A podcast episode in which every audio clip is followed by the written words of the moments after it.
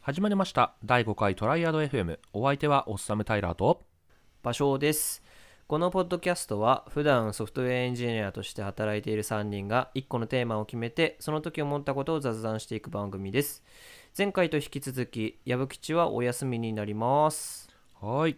えートライアド FM は、えー、ツイッターの方もやっておりますツイッター ID はアンダーバートライアド FM アンダーバー TRIADFM で皆様、えー検索のほどフォローのほどよろしくお願いしますはいそれではスタートです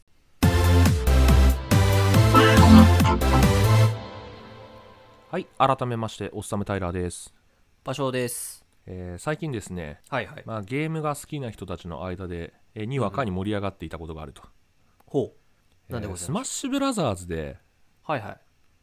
ありますね新しいキャラクターが参戦したとうんいうニュースがあったんですけど、まあ、ご存知ですか何回かなんか追加されてますよね、あそうそうそうそうなんかね、うんうんいくつか既存のキャラクターだけだと飽きるんで、まあ、定期的にね任天堂以外のゲームキャラクターからも、うんまあ、何人か何人かこうキャラクターを借りてきてうんまあ格闘できるプレイアブルなキャラとして使おうみたいなテーマがあるんですけどうん今回ですねああのーまあ知らない方はまあネタバレ注意という ので今回ですねえっ、となんと登場キャラクターがうん、うん、マインクラフトというゲームのはいはいはい主人公キャラの四角いスティーブというキャラだったと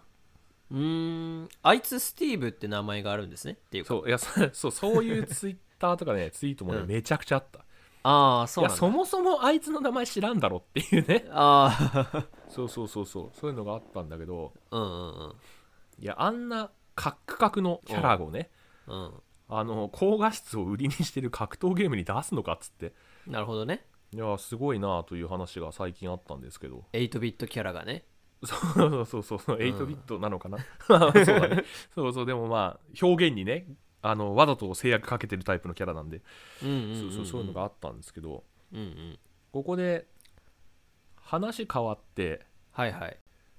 世界で一番売れてるゲームってなんだかご存知ですかえなんだろうでも任天堂ですか任天堂だと思うじゃないですかうんうんうん任天堂で今までめちゃくちゃ世界で一番売れてたゲームはうん確か第2位になったんですようーんそうなんついだこの間抜かれたんですよポケモンポケモンもまあまあ株式会社ポケモンという意識もあるけど第2位もポケモンではないちなみにあそうなんだえそうそうそうなんですねえけって言った あ違うはい検索していいかなと思ったけどえ検索のえけけあれかいでも昔からあるものってことだよねそうそうそうそうれだけ売れてるってことだそうねですそうですそうそうなんだそう めっちゃ昔からあるんだけどあれあれかいあのなんだっけ宇宙人を撃ち落とすやつなんだっけあーインベーダーゲーム、インベーダーゲームかあインベーダーゲーム違うかうんそうかなりいい線にいってる、まあ、そこら辺なんですよで実は2位の任天堂ついこの間抜かれたやつが、うんテトリスなんだよねえー、あテテトトリスがリスってそもそも任天堂なんですか確か任天堂じゃなかったかな、えーなんかあれだよねロシアうんの会社が開発して、うんうんなんかロシアのの数学者だよね確かえー、あそうえなんだ合ってますか合ってますかいや僕知らいないです嘘かもしれないえ確か、そうロシアの開発者がはいなんはいか数学、数学の人がテトリスは考えて、うんうんうでんその権利を任天堂が持ってんじゃなかったかな。あすいません、ここら辺違ったら、あおーの、後、えー先ほど言ったツイッターか何かで訂正をしていきますが。あなるほど、で、うんこの間、うん、そのテトリスがついに抜かれたと。へえそれが何かって言ったら、そう、うんマインクラフトなんですよ。ああ、これ採用ですか。超びっくりしないです。 俺、知った時ものすごいびっくりしたんだよね。うーん、確かにね。そう。うなんか、マインクラフトってそんなに、なんだろう。一応、まあ簡単な説明だけど、マインクラフトってあの、うん、物を作るゲームで、うん、レゴの世界線とかの、あの、物を組み立てて、自由に想像で物を作っていくっていうものを、うん。あの、レゴみたいなあ3次元のものから2次元のゲームに落とし込んだっていうゲームだとうん俺は認識してるんだけど、うん、いや、まあ、すごいよねっていう。うん。結構、あれだよね。まあ、僕ね、あの、実はね、マインクラフトやったことないのよ。そう俺もね、マインクラフトやったことないのよやったことないんですけど、結構ね、自由度高いイメージがあるのよ。あるねあの、なんか急にね、あの、エンジニアっぽい話になっちゃいますけど、うんあの、レッドストーンってあるでしょあるあれって、すごいよね。なんかいろいろできるよね。そうレッドストーン回路ってやつねうん。なそいうなんかや、俺もよく分かってないんだけどさ、うんシーケンス、あの、大学の授業でやったシーケンス制 御、あーあれ懐かをしい話ですねうんうんあの授業だけ、なぜかマイクラ勢が、そとんでもない高得点をう出してたイメージあ出るすっねていう、な、なんなんでしょうね。だから俺分かんないんだけど、なんかそういうもんだっていうのはね、認識してるんですよ。そうそうなんだっけな、そうそのシーケンス制御もそうだしうん。あとなんだっけラダー回路だっけなはいはいはい、ラあロンリーの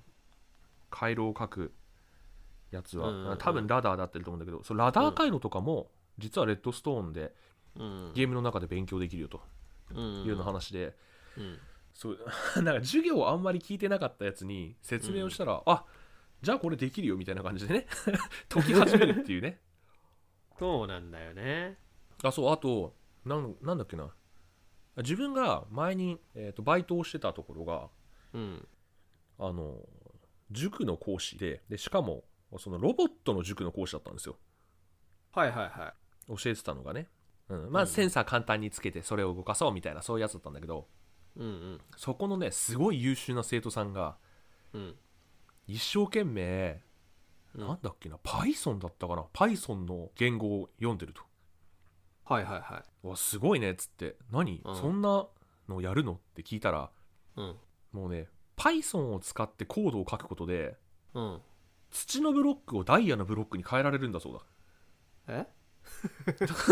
えって言っちゃったんだけどあそうマイクラの中でそう Python 書けんだそういうことそうあーそうそうデータらしコードをいじるのか何なのかはいはいははいちょっとどういうふうに導入するのかとかっていうのは知らないんだけど、いうんうんうんそこ聞いてもしょうがねえなと思ったから、うんうんうんえすごいね頑張ってみたいな話をしてその時終わったん すだごけいねど頑張ってそうそうそうそういやもうねそうなんかあったら聞いてよみたいなう簡単なやつだったら話せるよみたいたいなそんな感じで終わったんだけどなうんうんいやあのね例えばこれでその子たちが高校大学に上がってきて、うん何できるのってなった時にうん例えば大学1年生でマインクラフトやってた子とやってなかった子でうんいや論理回路をかけますあと必要であれば Python も簡単なやつなら書けますってことさ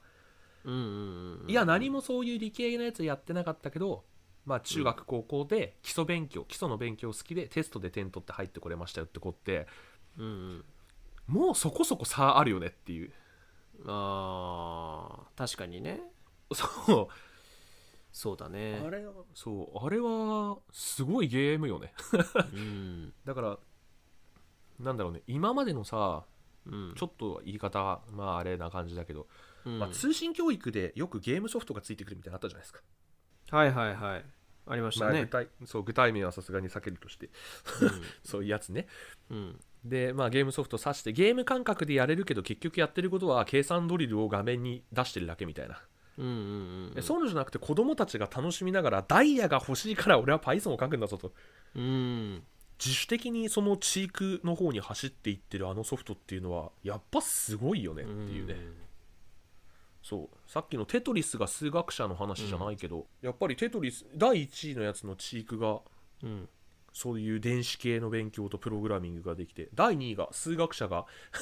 論理的に物事を考える力うをん養うゲームを開発したって考えなるると、まあなかなか相関じゃないけどね、うん関係もあんのかななんて思ったりはするよねなるほどねはいという話でございました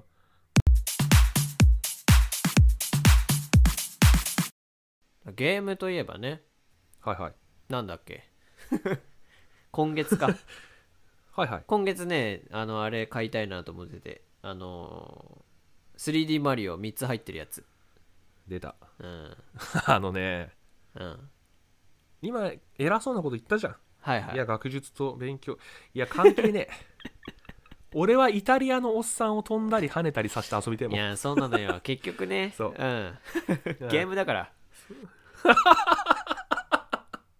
うるせえっつって参考書読め参考書っつって俺はマンマミーヤだそとうそうそうなめんじゃねえっつってねそうそうそうなんですよ、いいよね欲しいよねあれねそうサンシャインが入ってるからさうんサンシャインめちゃくちゃやってたからさ 3D マリオサそンシんャインなってうんな何のやつゲームキューブあれゲームキューブ俺ねやってないんだよねサンシャイあそうなんですかンうんサンシャインとカービィのエアライドとかさあねああるねうんあそう俺そんじゃゲームキューブの時代何やってたんだろうな俺両方やったことないんだよねえエアライドやったことないんですそうねエアかライドエアライドね人生で2回ぐらいしかないいいしかもうち1回大学4年生だしいやいやあさのよねさようかマジかそうあのね小小学校かな小学校だよねエアライドなんてね小学校あ小学校かそう小学校だと思うそうだよねそう俺ねもうカービィ死ぬほど好きなのおでカービィめちゃくちゃやってるしうおうおうおうそれこそ その小学その塾の小学生の子とかと最新作のカービィの話題で盛り上がってたりとかしたんだけど なるほどそうそうそうそ系統うね今度のそう今度のコロコロに乗ってる新しいカービィのコピー能力見たみたいなあ お前も見たのみたいな 同レベルで話が進む んだけどね、うんそう5歳と2 5 6歳のね、うん20年のブランクをうんなのにもかかわらずねエアライドやってないんだよねなるほどあとはねピクミンだよねピクミンも今月今月って今10月の話してますけどはいはいはいあのー10月のね30日だったかなあたりうにんピクミン3のね、ああピクミン出る3らっしいてですねなんだっけ WiiU だったっけまあなんかその辺のやつだったと思うんだけどうん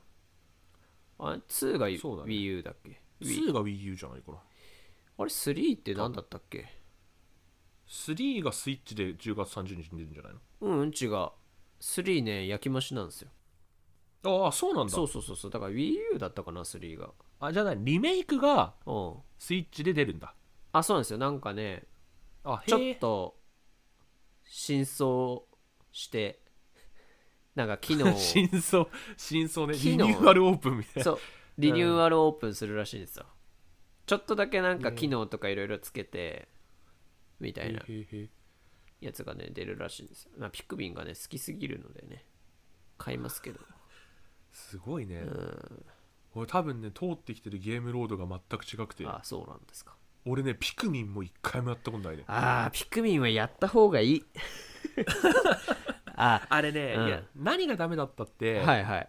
ピクミンに関しては、はいは俺いホラーがすっごいダメなんだけどあホラーじゃないよあのねピクミンが怖いのよ、あーなんでだあのさ はいや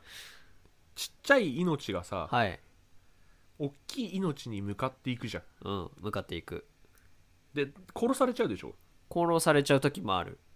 俺ねあの描写がダメなのよねああかわいうんそうで いやそうかそうかわいそうで見てらんないのよあれあーいやでもね自そ分このためのにトラウマもあるよ、面白さの中にああそうなんだそうそうそうそうやっぱりスリルだピクミミンをなるべくなら殺させたくはないわけよンああそれはもうなんつうのゲーム内資産だからとかいう話じゃなくてそういうや問っぱ題り感情的にそうなるんだそうそうそうそうそうおーやっぱりね働いてくれてる子たちだからうんは何も言わずよいはいそうだねそうでそいつらをね無下にね殺すわけにはいかないわけよ、行かないうん、だからそれはなるべくならああのなんていうんですかスニーキングをして敵を殺していくわけですよねおスニーキングっつうのはつけるってことそうそうなんか後ろなるべく後ろからこう攻撃するとかそういうのがあるんですよ、へあと爆弾をねこうーうん爆弾っていうアイテムもあるからうんなるべく爆弾を使うようにするとかああそうなんだそうピクミン使わなくてもクリアできんのあピクミンがね爆弾を運んでくれんのよああそういうことなんそだうピクミンがキピクミンってやつがあの黄色のピクミン、うんうんうん、あいつが爆弾も持つことができるのねあそうなそうのあいつ電気に強いって CM で流れてなかっあ電気にも強いんだけ どたああ爆弾を持つこともできるの、まあ、いろんな ね特徴があるんだよあいつあいつは何電気士免許2級とか持ってるそうそうそ物う取り扱いなのそうあいつ高電圧と爆物そうそうそう爆発物持ってんだあいつすごいねああいつ危険なものを触れるっていういつ何高専卒エリートみたいな そうそうそうそうそういるよね高専の人すごい資格持ってるみたいなそうそうそうあピクあキピクミンってそういう感じなんだそうそうだからへー爆弾を持たせといて投げつけると爆弾を置いて帰ってくんの、ああ ねそれで攻撃するとかさあるんだいいけどじゃんボンバーマンとの夢のコラボじゃんうん、そうそうそう、バイハドソンじゃんバイハドうソン、ん、そうなんですよああなるほどねだからね、まあ、2と3ってうんそんなにね個人的にトラウマを抱えたまああるかまああるんだけど、ものによ敵によってはトラウマはあるんだちけょど、うん味方が殺されちゃったみたいなねうんうんうん1ピクミン無印、ゲームキューブ、うんとんでもないトラウマよあれはそうなんだ うんとんでもない何があるのいやまずねピクミンとか関係なく、30日しか活動できないのよ、あうんうんうんうんあの主人公オリマーっていうのがそのうん地球に、おそらく地球に不時着するのよ、うんでその生命維持装置うんをその一応ランドセルにこう担いでるんですけ どそれのねあランドセルの中に入ってんの かいすげえなあいつ、うん、そこのなんつうんですかあのね地球ってさ酸素あるでしょあるねあれが彼らにとっては猛毒らしいのねあだからそのなんつうんですか彼らこういうヘルメットつけて地球で活動してるんですけど、あししてるしてうる、ん、そういうのがあってでその生命維持装置の,、あの残りの日数っていうのは30日不時着した日がからいや怖すぎんそう まずそこが怖いでしょその30日何もできずにかなんか終わってしまったらどうなってしまうのみたいなえ俺さ任天堂のなんつうのピクミンってそういうなんか心温まるハートフル系かと思って たら何あいつらやってること自体はオデッセイだオデッセイなオデッセイ火星でえじゃがいも育ててるあれと変わんないそようねそうそうそう命がけよ命がけへ結構そういうなんかブラックなところもあるのよねえなんかすごいピクミンの話しちゃってて申し訳ないんだけど、いやいやいいでしょう、うんあのね宇宙船にこう隕石がぶつかって不時着してしまうんだよ最初はいはいはいはい宇宙ではぶつかっちゃうってことねそうそうそうでそのオリマーのその最初のなんだ宇宙船って言ったらいいのかなロケットみたいなのに乗ってくるんですけどうんうんその隕石にぶつかった際にその部品がね散らばっちゃうのよはいはいはいはいでその部品をピクミンたちに集めてもらってうんで宇宙船を直して母星に帰るっていう話なんですよ、ピクミン1って